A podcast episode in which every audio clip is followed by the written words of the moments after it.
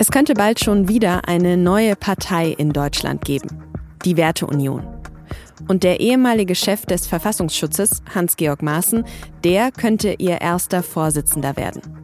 Dafür paktiert er ganz offen mit Markus Krall. Ein Mann, der enge Kontakte in die Reichsbürgerszene hat, viel enger, als das bislang bekannt war.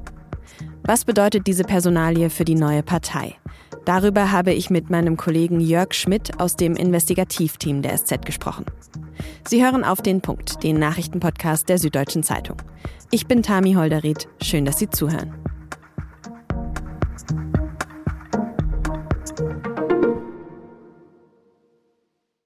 Letzten Samstag in Erfurt, ein Treffen der Werteunion.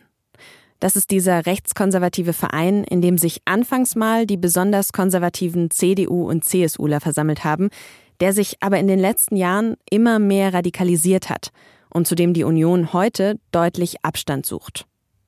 Der Vorsitzende der Werteunion ist Hans-Georg Maaßen, ehemaliger Chef des Verfassungsschutzes. Und an diesem Samstag in Erfurt, da hat Maaßen ein Ziel. Die Mitglieder der Werteunion davon zu überzeugen, dass sie eine Partei gründen sollen Schon im kommenden Herbst bei den Landtagswahlen in drei ostdeutschen Bundesländern, da soll die neue Partei antreten. Und Maaßen war wohl erfolgreich. Dass wir eine derartige Zustimmung von weit über 90 Prozent erzielten, hat mich doch sehr überrascht und mich glücklich gemacht. Mehr als 90 Prozent Zustimmung für eine Parteigründung. Das hat Maaßen nach dem Treffen in ein Mikro gesagt. Die Aufnahme ist aus einer Art Werteunion Werbevideo auf YouTube. Maaßen trägt er einen dunklen Dreiteiler über einem weißen Hemdkragen und einer violetten Krawatte. Und direkt neben Maaßen steht in diesem Video noch ein anderer Mann. In Sakko, Pulli und Holzfällerhemd. Es ist Markus Krall. Und Maaßen sagt in diesem Film über ihn? Also wir sind sehr gut bekannt, der Markus Krall und ich. Äh, wir haben, glaube ich, in sehr, sehr vielen Punkten Gemeinsamkeiten. Er kommt eher aus dem libertären Bereich, ich komme eher aus dem liberal-konservativen Bereich und ich glaube, in den meisten Punkten wollen wir am gleichen Strick ziehen und zwar in die gleiche Richtung. Ab und an bin ich der Meinung, er überspitzt ganz gerne, aber dafür bringt er auch sehr, sehr viele Unterstützer mit und Follower mit, was uns als Partei nur recht sein kann. Dass er hin und wieder mal gerne überspitzt, das kann man wohl als Untertreibung bezeichnen. Denn Markus Krall, der ist so eine Art Popstar unter den politischen Verschwörungstheoretikern. Und er hat viel engere Verbindungen in die Reichsbürgerszene, als man das bislang dachte. Das haben Recherchen der SZ, des NDR und des WDR ergeben. Mit Jörg Schmidt aus dem Investigativteam der SZ habe ich über diese neuen Erkenntnisse gesprochen und auch darüber, was eine Personalie wie Markus Krall für eine mögliche neue Werteunion-Partei bedeutet. Jörg, wann hast du denn zum ersten Mal von Markus Krall gehört und in welchem Zusammenhang? Ähm, mir ist er zum ersten Mal untergekommen tatsächlich während unserer Recherchen äh, zu den Reichsbürgern, zu der Gruppe um Heinrich Prinz Reuß die äh, ja offensichtlich einen Umsturz geplant haben in Deutschland und wo es im äh, Dezember 2022 die großen Razzien gab. Da tauchte für mich der Name Markus Krall zum ersten Mal auf, in Verbindung durchaus auch schon mit dem Prinzen, aber wir haben noch nicht gesehen, wie tief er in Wahrheit in dieser Szene drin war und wie eng die Verbindungen zu dem Prinzen Reuß dem angeblichen oder vermeintlichen Rädelsführer dieser Gruppe eigentlich waren. Woraus schließt ihr das? Was habt ihr da rausgefunden?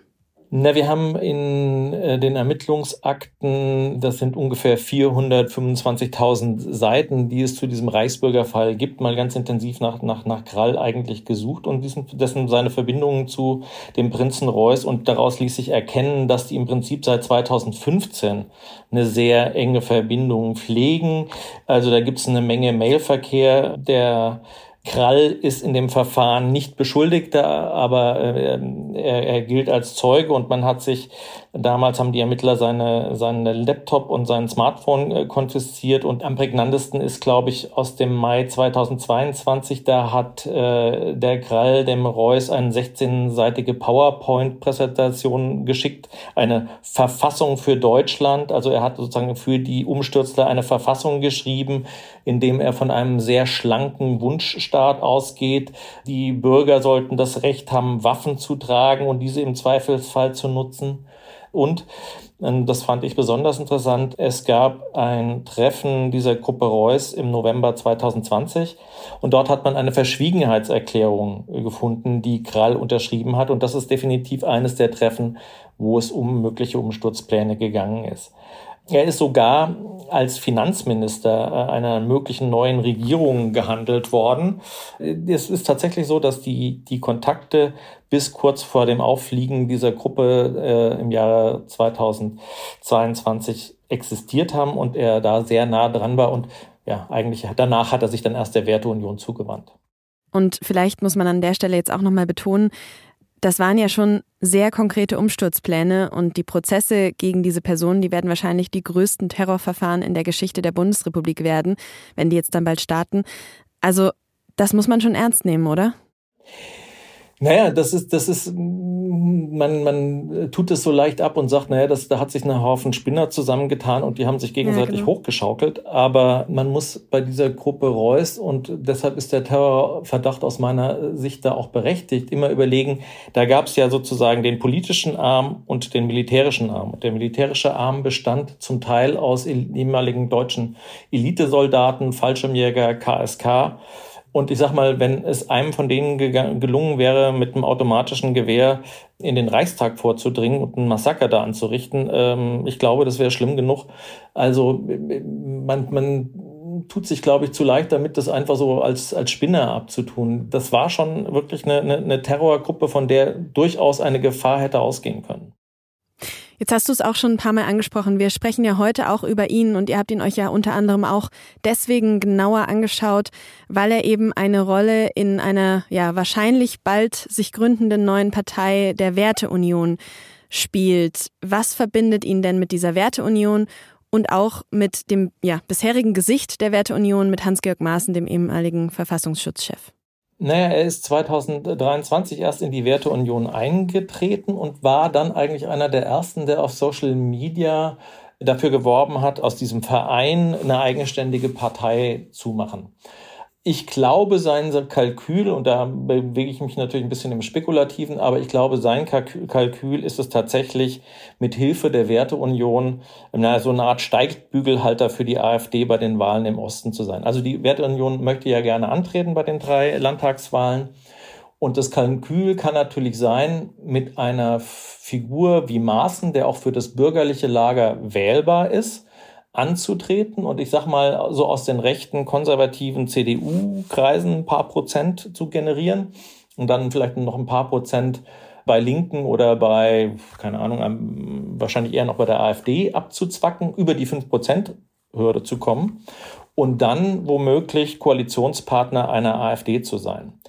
Und das ist natürlich sozusagen ein Szenario, was, was wirklich gefährlich ist, weil von den anderen Parteien gibt es ja klare Signale, dass man mit der AfD nicht ähm, äh, koalieren will. Das heißt, wenn die AfD tatsächlich in Ostdeutschland an die Macht kommen will, dann braucht sie dazu einen Partner und dieser Partner könnte die Werteunion sein.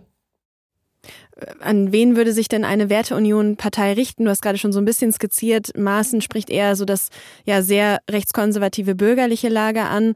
Aber wenn Krall da eine Rolle spielt, dann wollen sie ja offenbar auch im Reichsbürgerspektrum wahrscheinlich Wählerinnen und Wählerstimmen generieren. Also wir haben natürlich Maaßen angefragt und Maaßen sagt ganz deutlich, ja, wir wollen eine bürgerliche Partei sein, eigentlich eine klassische CDU, so wie die CDU von früher, von Ludwig Erhard, Adenauer, was weiß ich. Also eine konservativere CDU, als sie momentan ist. Und äh, er versucht auch gegenüber der AfD zu, zu, argumentieren, indem er sagt, also die radikalen Positionen da der AfD da oder radikale Positionen innerhalb der AfD, da wolle man sich abgrenzen gegen. Was er ausdrücklich nicht sagt, ist, dass man mit denen nicht koalieren will. Und so jemand wie Krall, das ist dann tatsächlich die Krake bis ganz tief hinein in die in die rechte, in die ultrarechte Szene. Also äh, Maaßen weiß schon, wen er sich da ins Boot geholt hat und neben sich gestellt hat. Er ist einfach der Mann an Maaßens Seite. Für wie realistisch hältst du es denn, dass so eine Partei, die es ja aktuell noch nicht mal gibt, bei den nächsten Wahlen im Herbst tatsächlich schon eine Rolle spielen wird? Na, ich halte das die hm, Gefahr für sehr groß, weil ich glaube, dass es gerade in, in, in Ostdeutschland eine Menge Leute gibt und ich glaube, das ist auch das Kalkül von Krall und so ähnlich hat er es mal formuliert. Es gibt eine Menge Leute, die sich irgendwie doch nicht trauen, AfD zu wählen, aber eigentlich trotzdem irgendwie unzufrieden sind und die auch keine Heimat mehr in der CDU haben die sozusagen abzuschöpfen und dazu noch ein bisschen im, im ganz rechten Lager zu wildern, das könnte funktionieren. Und wie gesagt, die Gefahr sehe ich dann darin, dass man mit diesen fünf Prozent oder wie auch immer einer AfD äh, sozusagen zur Regierung verhelfen wird in Ostdeutschland. Vielen herzlichen Dank, Jörg, für deine Einschätzungen. Gern geschehen. Zuletzt haben viele über ein Verbot der AfD diskutiert. Heute ging es aber beim Bundesverfassungsgericht um eine andere Partei, die rechtsextreme NPD. Gegen die ist zuletzt 2017 ein Verbotsverfahren gescheitert. Nach deutschem Parteiengesetz könnte sie also immer noch vom Staat finanziert werden, wenn sie genug Wähler hätte. Am Dienstag hat das Bundesverfassungsgericht jetzt entschieden, die Partei, die sich mittlerweile die Heimat nennt, bekommt für die kommenden sechs Jahre kein Geld mehr vom Staat, weil sie die freiheitlich-demokratische Grundordnung missachte und auf deren Beseitigung ausgerichtet sei, so die Richter. Dieser Beschluss, der könnte sich auch auf die AfD auswirken. Einige Politiker und Verfassungsrechtsexperten plädieren dafür, statt eines Verbots der AfD jetzt lieber ihren Ausschluss von staatlicher Finanzierung anzustreben. Israel hat der Hamas offenbar einen Waffenstillstand von zwei Monaten angeboten. Im Gegenzug verlangt Israel die Freilassung aller 130 Geiseln. Das geht aus Medienberichten hervor. Eine offizielle Stellungnahme der Regierung gibt es noch nicht. Eine zweimonatige Feuerpause wäre das bisher weitreichendste Angebot der israelischen Regierung. Im Laufe einer einwöchigen Waffenruhe Ende November hatte die Hamas 105 Geiseln freigelassen. Im Gegenzug hatte Israel 240 palästinensische Häftlinge entlassen. Ob es tatsächlich zu einer solchen Feuerpause kommt, bleibt aber ungewiss.